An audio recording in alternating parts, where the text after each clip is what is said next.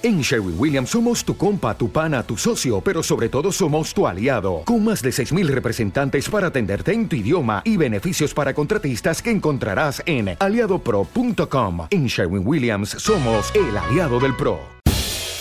Hola, ¿qué tal? Mi nombre es Roberto Sánchez Picasso. Bienvenidos a Jazz Podcast en español. En esta ocasión hablaremos acerca de uno de los personajes más importantes y polémicos de la historia del jazz, el pianista y compositor Jelly Roll Martin.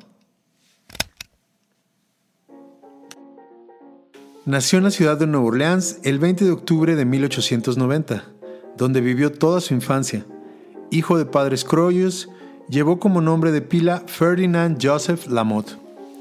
Comenzó sus primeros trabajos en la música en Storyville, donde también llevó una vida de jugador y proxenet.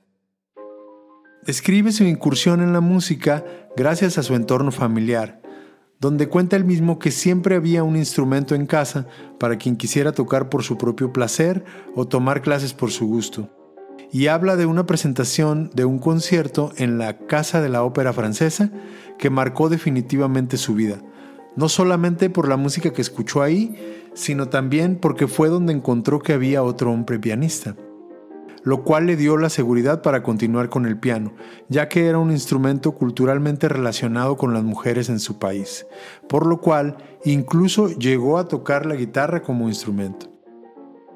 A los 14 años comenzó a tocar el piano en un burdel, bajo el seudónimo de Jelly Roll, que más adelante se convertiría en su nombre artístico y que proviene de una palabra del caló afroamericano con el cual se referían a los genitales femeninos. Comenzó a hacer giras en 1904 y fue durante este periodo que compuso algunas de sus más famosos trabajos como Jelly Roll Blues, New Orleans Blues o King Potter Stomp.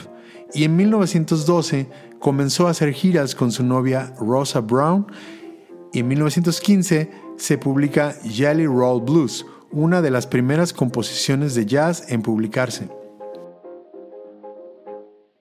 En 1926 firmó un contrato con Victor Talking Machine Company, el cual le dio la oportunidad de grabar sus arreglos en los estudios de Victor en la ciudad de Chicago, grabando algunos temas con su nuevo grupo, los Red Hot Peppers.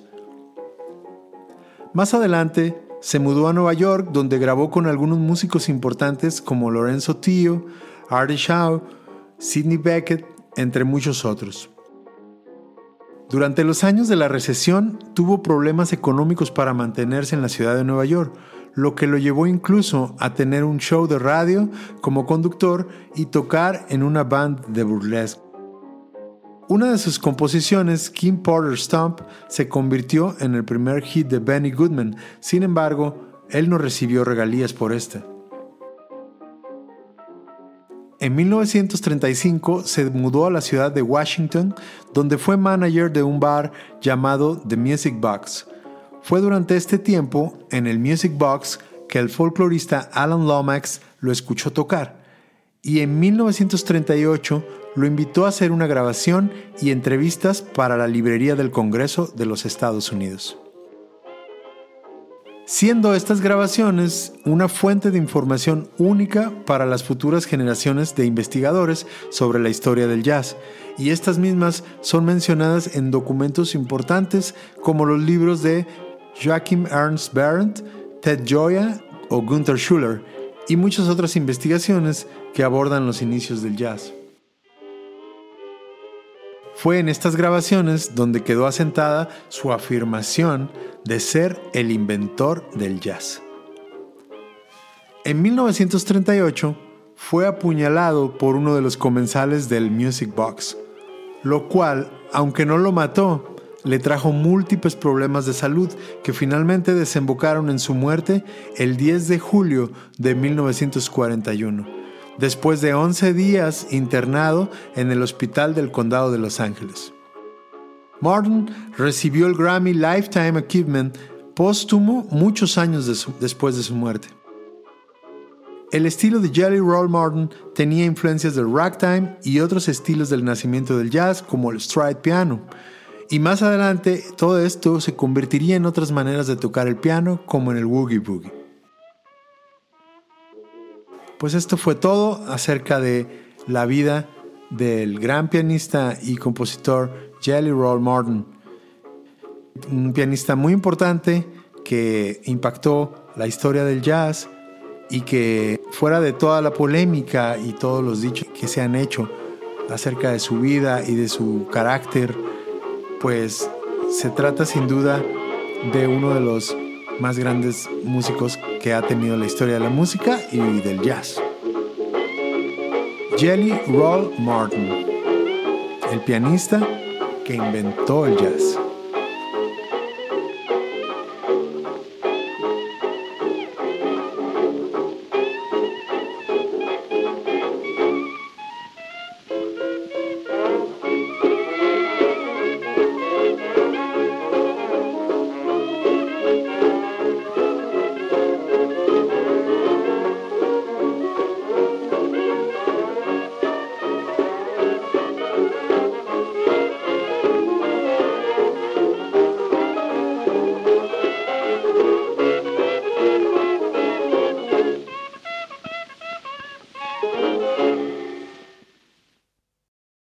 Waiting on a tax return? Hopefully, it ends up in your hands. Fraudulent tax returns due to identity theft increased by 30% in 2023. If you're in a bind this tax season, LifeLock can help.